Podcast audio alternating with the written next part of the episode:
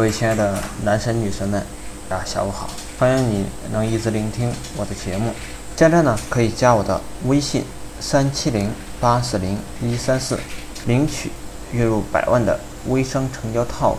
当然了，也仅限每天的前十名。招商就是整合资源。在昨天呢，山东飞龙的运营团队和部分核心代理都来了，代理们看起来都是年龄偏大的。但大家的信心却比那些年轻人更足，他们对自己的产品很自信，对自己的资源和能力更自信。后来我在想，什么是招商？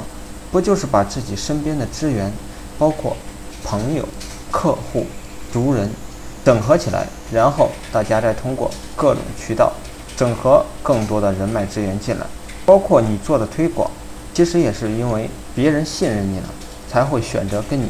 一起做事情，只是熟人的关系更具备天然的信任基础而已。通过微商这个事情，把大家聚在一起，只要你的产品够好，团队运营模型足够合理，一个项目应该很快就会起来的，而且结果一定不会太差的。理论上，每一个企业都能做好这件事的。这是移动互联网和社交普及下的产物，这是一个自然而然的事情。而且这样的事情必然会成为一个趋势。在过去，企业是没有机会做到如此的，把忠实的客户抓到自己的手里。今天恰恰是给了品牌商一个绝佳的机会。飞龙的一个代理带着自己的女儿来公司的，姑娘刚刚高考结束，母亲带着孩子出来放松一下。我刻意他跟那个女孩聊了几句，说了一些鼓励的话。我知道这样的做法是有价值的。孩子在没有进入大学之前，能够多一些鼓励和肯定；到了大学之后，就会多一些自信。对于孩子的成长来说，是非常有意义的事情。凡事，只要你能抓住其根本，在那个点上不断的钻研和精进，结果都不会差。举个例子吧，我们的销售人员在面对新客户的时候，只要客户愿意沟通，我们的人就想尽办法把客户。的具体情况了解清楚，然后帮客户做一个竞争分析表格。当我们的销售人员在某一个领域做过十个以上的产品竞争分析，那么这个销售人员基本上就成了这个领域的小行家了。世界上最怕的就是认真二字。如果用这样的经验去跟未来同种类型的客户进行沟通，就会做得异常轻松。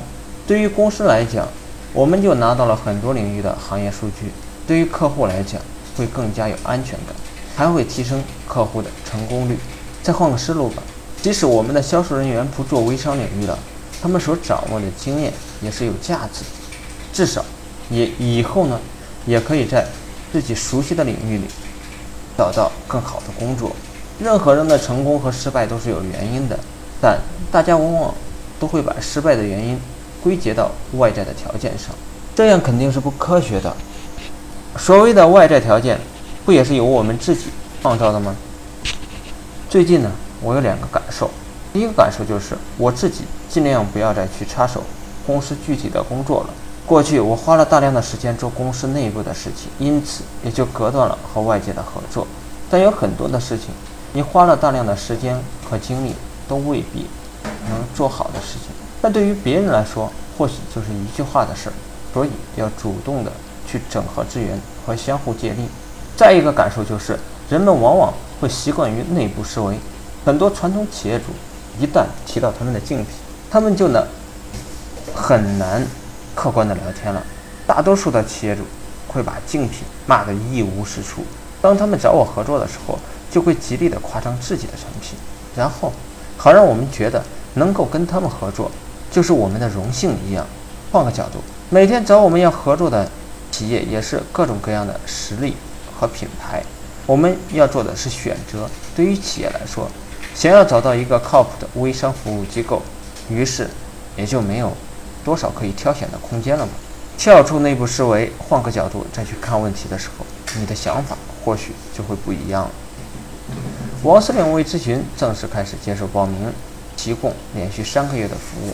服务包含产品定位、模式设计、项目起盘、推广引流、产品动销、团队管理。咨询服务，咨询报名，直接添加微信三七零八四零一三四即可获得价值九千九百九十九元往期课程录音及项目资料，仅限每天前十名。